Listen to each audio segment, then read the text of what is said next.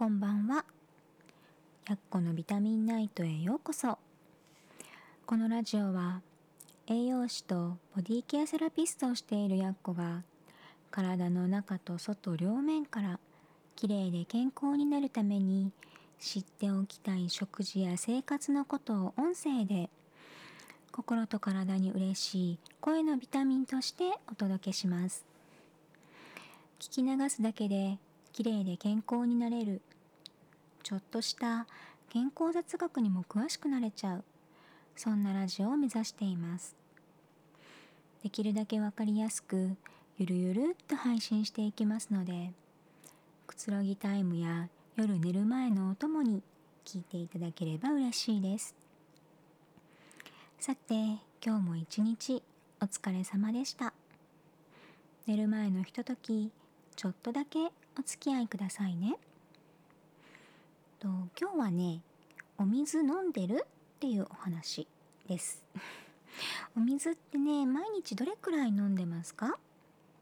とコーヒーとかジュースあとお茶以外の水分なのでまあ左右でも OK ですね。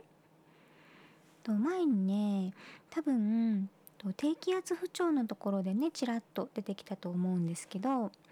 人の体ってね55%から60%くらいが水分でできているって言われててそれはね細胞の中にもあるしそれ以外では血液だったりリンパ液だったりと細胞間液って言って、まあ、細胞と細胞の間に存在していたりもします。とこの中でね血液はと酸素とか栄養素あとホルモンとかをね体の隅々まで届ける役割があるんですね。そして体の隅々から二酸化炭素とか老廃物を回収して腎臓でろ過をしてきれいな血液に戻してから心臓まで戻っていきます。でねここで取り出された老廃物っていうのは水分と一緒に尿になって膀胱に溜まった後に排出されるんですね。この量が1日約1.2リットルでどれだけ少なくてもね500ミリリットルの尿を排出しないと体の中の老廃物を外に出すことができないって言われてるんですね。でこの老廃物っていうのはねと体にとって有害な物質です。体の中ではね消化吸収だけじゃなくって、まあ、代謝って言ってね使われる方の反応も起こってるんですけどこれって化学反応なんですよ。うん、でその時に出ると体に不要な成分。なんていうのかな。と体に必要なエネルギーとかあとは体の材料になるためにいろいろ作られるんだけどその中でこの部分はいらないなって言って切り取られた成分ですよね。うん、そういう成分とか有害物質っていうのが老廃物なんですね。でこれを外に出してくれるのが尿なんですけどしっかり外に出さないとまあ有害物質なんでね体の調子が悪くなってしまうんですね。腎臓っていうのは入ってくる水分の量、まあ、あの体の中に入ってくる水分の量ねこれが少ないとと尿の量をね調節して少なくしたりするんですよ。でも少なくするって言っても老廃物の量は変わらないのでこう尿の中の老廃物の量が増えるっていうことなんですね。つまり濃くなるっていうこと。でしかも量が少ないっていうことはと膀胱に長時間入っているっていうことなんです。膀胱っていうのはある一定量の尿が溜まってくると尿意って言っておしっこしたいなっていう気持ちになるんですね。なのでちょこっとしかないと長時間そこに溜まりっぱなしになるんですよ。でね長時間入ってると、まあ、再吸収って言ってね体の中にと老廃物がたっぷり混じった水分が取り込まれてしまうこともあるんです。有害物質である老廃物の濃度が濃い尿が長時間膀胱に入りっぱなしになっているだけじゃなくって再吸収体にねもう一回吸収されてしまうってなると体にとってどういう影響があるか想像つきますよね。ちょっと怖いですよね。うん。だから水分をしっかりとって老廃物を外に出してあげることが大事なんです。えっと、尿の量が少なくて長時間トイレに行かない人っていうのはね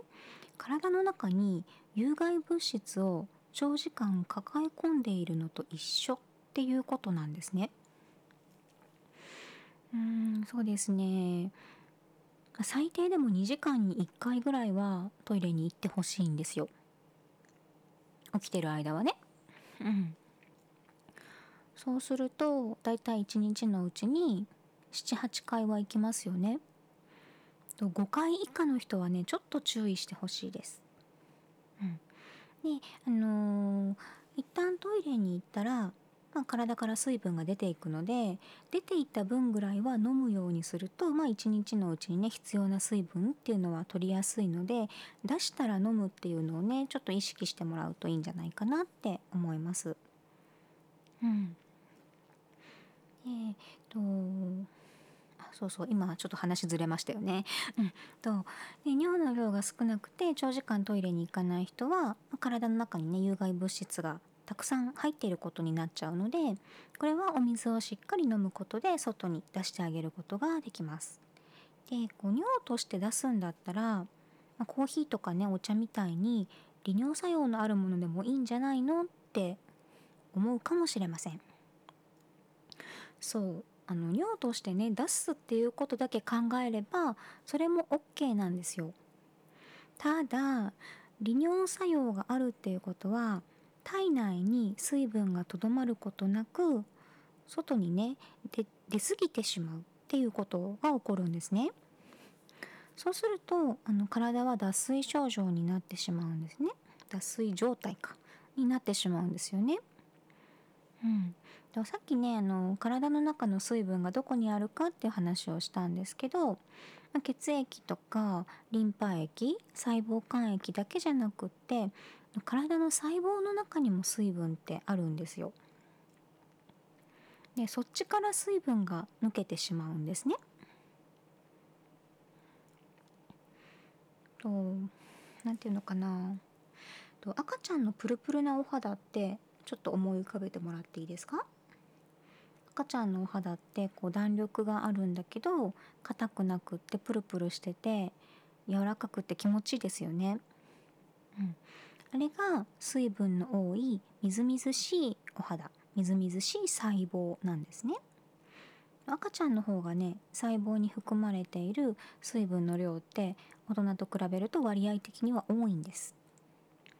で年々やっぱりその細胞内の水分っていうのが失われていくんですけどこれはね利尿作用のある飲み物を飲み続けている人の方が顕著に起こるんです。それはなぜかというと血液とかリンパ液っていうのは減らしすぎることができないからなんですね。もちろん多少は水分が抜けてちょっとドロッとした粘度が高い血液になることはあるんです。でもそうなっちゃうと体の中をちゃんと巡ってくれなくて命の危険っていうのがあるんですね。なのでそっちからじゃなくて細胞の水分から抜けていくんです。うん。からねこう体の中に毒素がたっぷり溜まった尿が入りっぱなしになっているっていうのを防ぐ、まあ、健康のためっていうだけじゃなくて、まあ、プルプルのねみずみずしいお肌のためにもお水は必要っていうことなんです。そしてあの水分をねしっかり入れてあげることで古い水分との入れ替わりが起こりますよね。そうすると細胞が若々しくみずみずしい状態に保たれて老化の防止にもなるんです健康と美容どちらにも必要なお水なのでこれはね毎日しっかり飲んでいきましょうね。1日に飲んでほしい水の量っていうのはだいたい1.5から2リットルこれは食事とかねあとコーヒー紅茶とかのこう嗜好飲料ですねを除いた量なので純粋にお水だけで1.5から2リットルぐらい飲んでほしいです。ちょっとね最近寒くなってきてるので、まあ、あんまり冷たいお水は飲みすぎないように、まあ、常温できれば体温以上ですね。うんまあ、それが難しかったら冷たすぎない常温のお水か、ま、余裕がある人は少し温めて白湯とかにしてねちょっとずつ一気に飲むよりはちょっとずつ小分けにして飲むようにしましょうね。はいでは今日も最後までお付き合いくださりありがとうございました。ゆっくり休んでくださいね。それではおやすみなさい。